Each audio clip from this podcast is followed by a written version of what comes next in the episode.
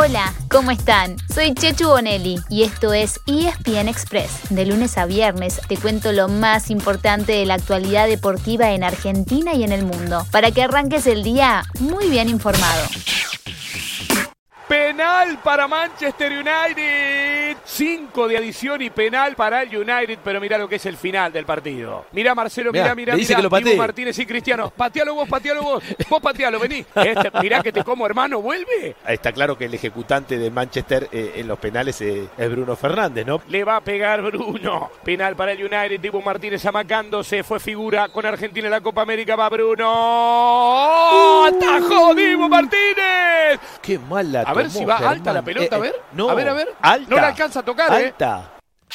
Pasó el sábado, pero hoy lunes seguimos hablando de Emiliano Martínez. Es que Dibu hizo el show de los penales otra vez, tal como en la Copa América, pero esta vez en el arco del Aston Villa y en el descuento de un partido que su equipo ganaba 1 a 0. Penal para el rival, nada menos que el Manchester United y encima en Old Trafford. Dibu se acercó al punto penal a hacer un poco de ruido y primero le apuntó al encargado, Bruno Fernández. ¿Vos lo vas a patear? Lo vas a cerrar. Y siguió, dirigiéndose a Cristiano Ronaldo. ¡Ey, Cristiano! ¡Patealo vos! El resultado, Bruno Fernández ejecutó muy pero muy alto. Y el Aston Villa se quedó con los tres puntos. Y Dibu se dio el gusto de festejar con bailecito frente a los hinchas locales. Un poco polémico, ¿o no? Con la caída del Manchester United, Liverpool quedó como único puntero en la Premier League. Un punto atrás lo siguen el United y su vecino, Manchester City, Chelsea y Everton. El City justamente le ganó al Chelsea 1 a 0, tomándose revancha de la final en la última Champions League. Champions League dijimos, mañana empieza la segunda fecha de la fase de grupos y hay un partido imperdible. El City de Pep Guardiola va contra el Paris Saint-Germain de Messi, Neymar, Mbappé y compañía. Pero claro, la presencia de Lío está en duda, ya que se perdió los últimos dos partidos del torneo local por el golpe que recibiera en su rodilla izquierda. Eso sí, la ausencia de Messi no le impidió a su equipo seguir ganando. Fue 2 a 0 sobre Montpellier para acumular 8 victorias otros tantos encuentros. Mañana les contamos más sobre Messi, el PSG y todo lo que se viene en la semana. Acordate que toda la Champions está disponible en Star Plus para verla en vivo o cuando quieras.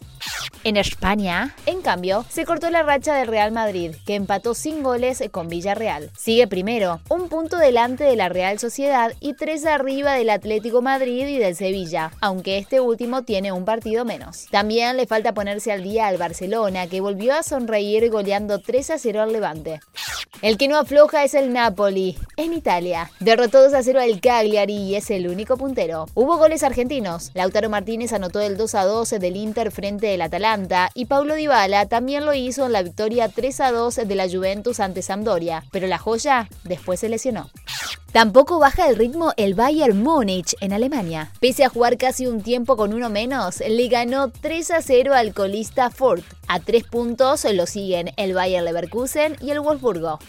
Y si hablamos de punteros que no bajan el ritmo, lo mismo está pasando en casa, en el torneo de la Liga Profesional. El sábado, Talleres goleó 4-1 a Rosario Central en Córdoba. Así, mantuvo su ventaja de dos puntos sobre River, que superó 3-1 a Central Córdoba en Santiago del Estero. El domingo, Independiente cayó 4-1 en Avellaneda ante Godoy Cruz. San Lorenzo le ganó 2-1 a Defensa y Justicia. Y Boca derrotó a Colón en la Bombonera.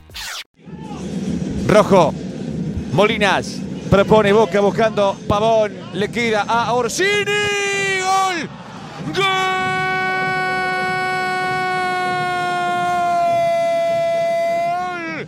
Boca Orsini a los 20 de la parte final de la bombonera.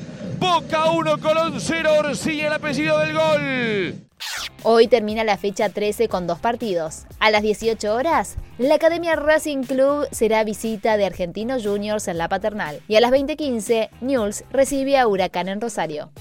Pasamos al rugby, para contarles que los Pumas sufrieron una nueva derrota. Fue la quinta seguida en el Rugby Championship por 27 a 8 ante Australia. El sábado cierran su participación en el torneo ante el mismo rival. Un torneo en el que los All Blacks ya se consagraron campeones tras derrotar 19 a 17 a los Springboks.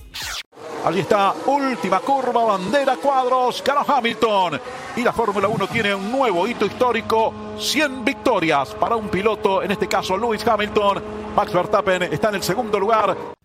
Otro que festejó a lo grande fue Lewis Hamilton en la Fórmula 1. Se quedó con el Gran Premio de Rusia, que terminó bajo la lluvia, su victoria número 100 en la categoría, y así recuperó el liderazgo del Mundial de Pilotos. Pero solamente le lleva dos puntos a Max Verstappen, que estuvo endemoniado. El neerlandés había sido penalizado en la clasificación y largó último, pero escaló posiciones hasta terminar segundo. Así que el gran duelo por el título continuará.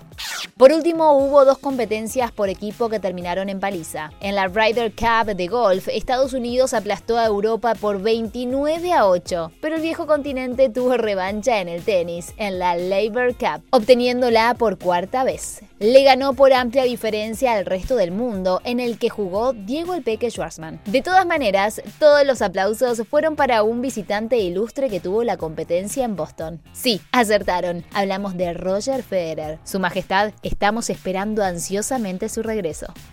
Y así llegamos al final de nuestro episodio de hoy. Soy Chechu Bonelli y de lunes a viernes te traigo las noticias deportivas más relevantes para que arranques el día muy bien informado. Te espero en el próximo ESPN Express. Y no te olvides, dale clic al botón de seguir para recibir una notificación cada vez que haya un nuevo episodio disponible. No te vas a arrepentir.